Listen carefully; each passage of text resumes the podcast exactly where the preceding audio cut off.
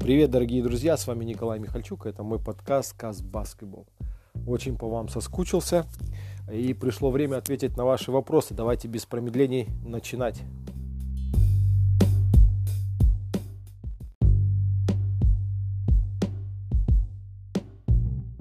Такой вопрос к нам пришел. Лучшие центровые или центровые в казахстанском баскетболе в период с 1995 по 2005 год. Ой, ребята, ну этот вопрос очень сложный. Давайте начнем с того, а, кого я помню. Конечно же, Борис Тихоненко. Играл в баскетбольном клубе «Атрар», играл за сборную Казахстана. После этого стал очень хорошим, сильным функционером баскетбольным. Ну, в России поиграл много. А потом стал, а, кажется, спортивный директор был, э, или даже вице-президент – сейчас могу ошибиться в его должности, но один из топовых менеджеров э, Локомотива из Краснодара, да, команды ВТБ. Очень сильный игрок со своеобразной техникой, большой игрок, талантливый. У него были большие проблемы со штрафными бросками, я помню, совсем он с ними не дружил. Но он был полезный, он забивал очки. А, если честно, если вы так Бориса Тихоненко на баскетбольной площадке увидите, он, наверное, для многих, особенно э, молодых ребят, кто сейчас играет в баскетбол, даже на баскетболиста не будет похож, потому что он э, такой крупный, э, техника очень своеобразная, броски там, полукрюки, э, не атлетичный он игрок, но результат он давал и всегда был на хорошем счету, и всегда у него было очень большое уважение от своих партнеров. Компанейский человек, человек веселый, положительный. А, вот то, что я помню, мне посчастливилось один сезон с Борисом Тихоненко в баскетбольном клубе «Атрар» поиграть, когда я был совсем юным баскетболистом, и у меня только веселые, положительные воспоминания о нем. Он был классный, конечно, партнер по команде, и он делал все, чтобы ты себя чувствовал а, в команде как равноценный, несмотря даже на свой возраст.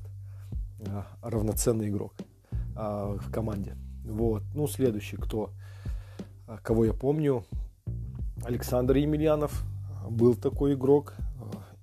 Его многие помнят по прозвищу Емеля.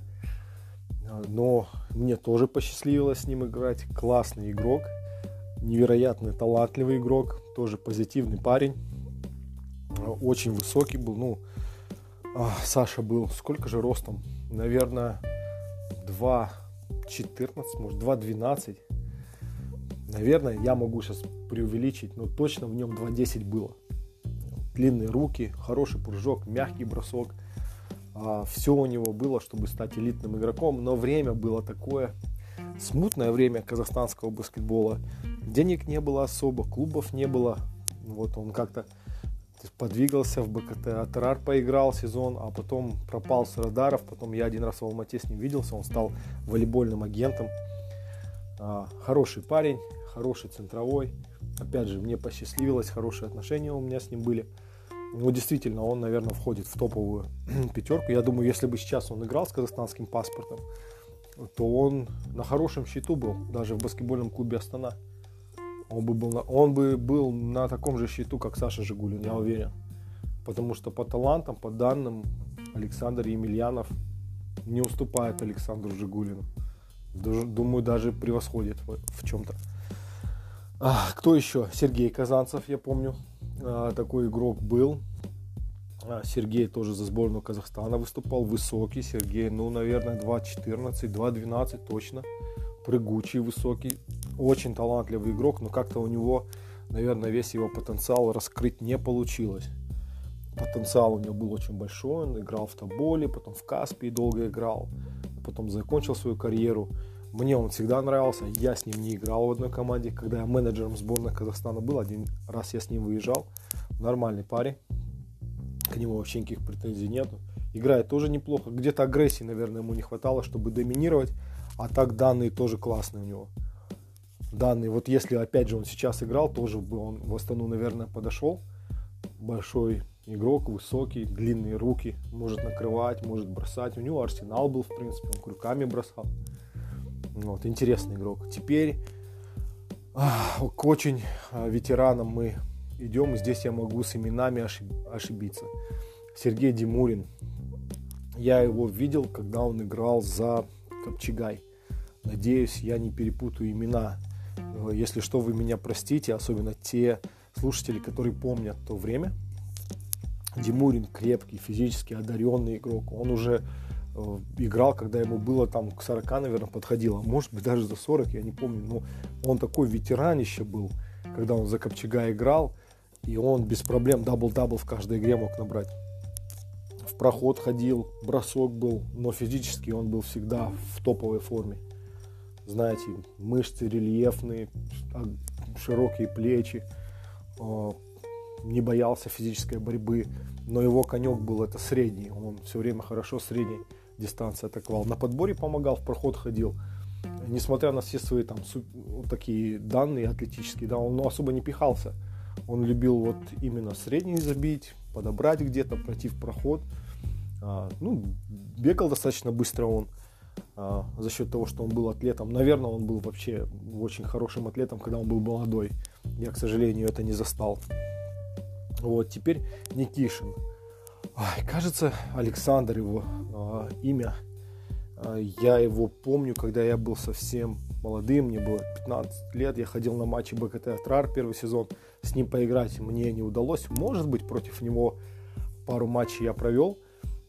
Крепкий игрок, э, невысокого роста, он, наверное, двухметровый, да, андерсайз, как сейчас говорят, но очень-очень жесткий, очень-очень широкий, и он так занимал место, что к нему не подберешься, он даже особо не прыгая забивал все свои мячи. А, опять же, я не видел, когда он был молодой, может быть, молодой, он сверху забивал там через всех, но то, что я видел, он обладал средним броском, из-под кольца он практически, когда позицию занимал, всегда забивал.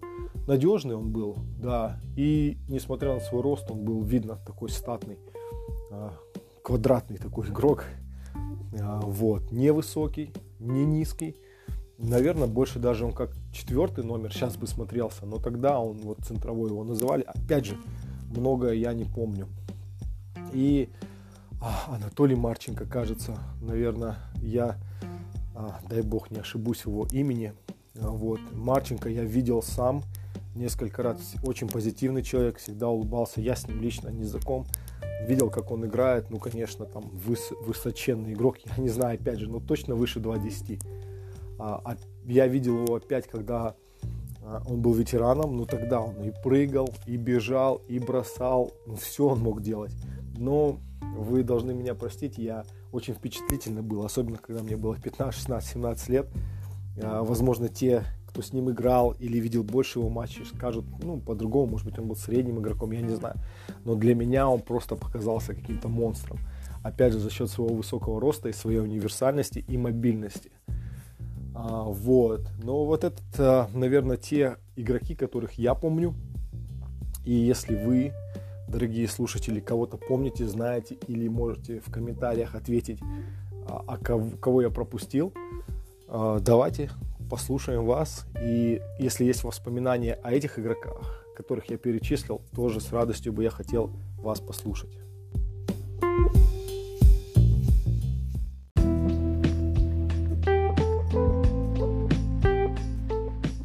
Еще один вопрос – Наверное, это последний вопрос сегодня, который мы обсудим, потому что затянулось, а, затянулся мой рассказ о великих центровых прошлого. Недооцененные и переоцененные игроки Национальной лиги Казахстана. Но это вообще вопрос такой интересный. Сразу скажу, а, переоцененных игроков, да их практически не было. Несколько фамилий в голове у меня появляются. А, и опять же, если игроки, которых я перечислю, не услышат, ни, ни в коем случае не то, что я хочу им дать дизреспект, они какие-то слабые. Нет, они сильные игроки, но где-то я думаю, что их умения оценили чуть-чуть выше, чем оно на самом деле есть. Вот. Но у них, наверное, есть шанс меня а, как переубедить, наверное, или опровергнуть. Ну, вот Виталий Лапченко. Я считаю, что Виталий, и мы с ним очень хорошо общаемся, он хороший мой друг, потому что в баскетбольном клубе Астана мы с ним проработали. Я думаю, что потенциал и талант Виталия Лапченко немножко переоценили.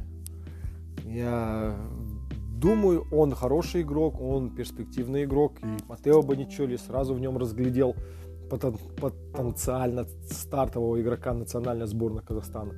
Но после этого у него как-то дела не пошли в гору.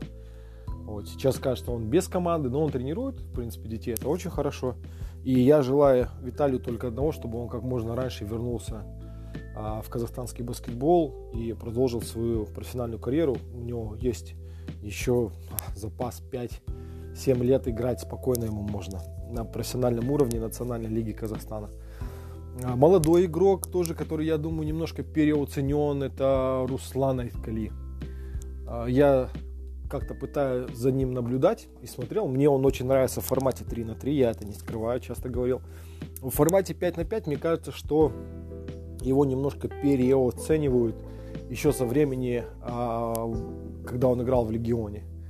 Вот с того времени ему повесили ярлык, что он будет звездным игроком казахстанского баскетбола. И вот он с этим ярлыком пытается справиться, но пока как-то не очень удачно. Но я думаю, что если через несколько сезонов прорвет он, заявит о себе. Тем более, ну, время пришло сейчас, да. Рустам Ергали ушел. Может быть, еще несколько игроков уйдут со временем. Нужно уже о себе заявлять.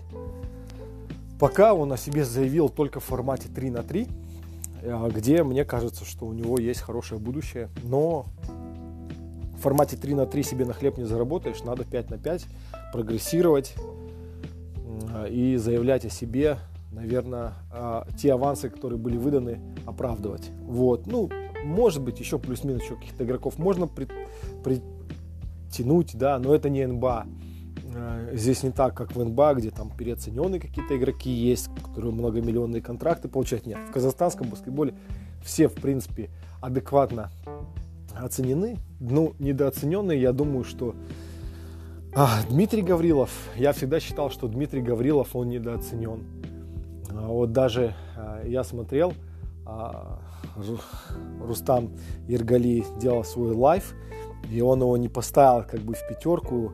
Даже Сашу Жигулина поставил, а Дмитрия Гаврилова нет. Я думаю, что Дмитрий Гаврилов, он очень сильный игрок, который много сделал чего в казахстанском баскетболе и много помог сборной Казахстана. Да, у него были свои провалы, да, иногда он выглядит, он уже ветеран, вы должны понимать, иногда он выглядит неуверенно в каких-то матчах, но я его помню, когда он еще был молодым, я его помню, когда он играл в Атерау, он хороший игрок. И всегда, как-то, мне кажется, не, не дают ему тот респект, которого он заслуживает. Но, несмотря на что, он хорошую карьеру выстроил. И если меня сейчас спросить, в свою топовую пятерку всего казахстанского баскетбола за все время я возьму Гаврилова, не возьму Жигулина. Потому что у э, Гаврилова Дмитрия были хорошие турниры, очень сильные за сборную. И вспомнить хороший турнир для сборной в 2014 году, когда играли на азиатских играх, он, он там смотрелся очень хорошо в каждом матче. На подборах хорошо, под кольцом хорошо. Да, у него нет броска, какой есть у Жигулина трехочковый, такого у него нет. Но он а, чернорабочий, работает на счетах, борется. Вот. И карьеру провел стабильную, без особых спадов. Да, может быть, звезд с неба не хватал, но я думаю, что вот этот игрок немного недооценен в Казбаскете. Я так думаю. Вот. Если возвращаться, я думал еще о Романе Муравьеве, который рано закончил карьеру. Мне кажется, его немножко недооценили. Но с другой стороны, Роман в сборную попадал. А, в принципе, и на профессиональном уровне он всегда а, был один из ведущих вторых номеров, и игроки его уважали, и думаю, что и в Каспе он проиграл, поиграл, в баскетбольном клубе Алмата он поиграл, так что нет, наверное, он а, его оценили по достоинству, все здесь нормально. Вот. Ну вот такой. Опять же я скажу, дорогие слушатели, Национальная лига Казахстана. Все, никто не получает миллионные контракты. Всех оценивают, в принципе, адекватно.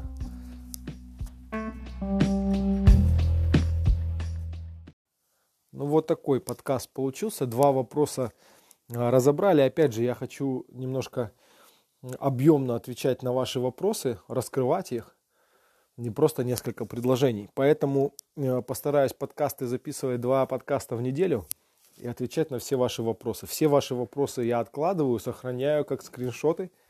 А, не переживайте, постараюсь а, не пропускать ваших вопросов, только если в том случае, когда у меня нет ответа. Вот. Ну, таких случаев немного будет. Спасибо вам огромное. С вами был Николай Михальчук. Давайте вместе будем держаться.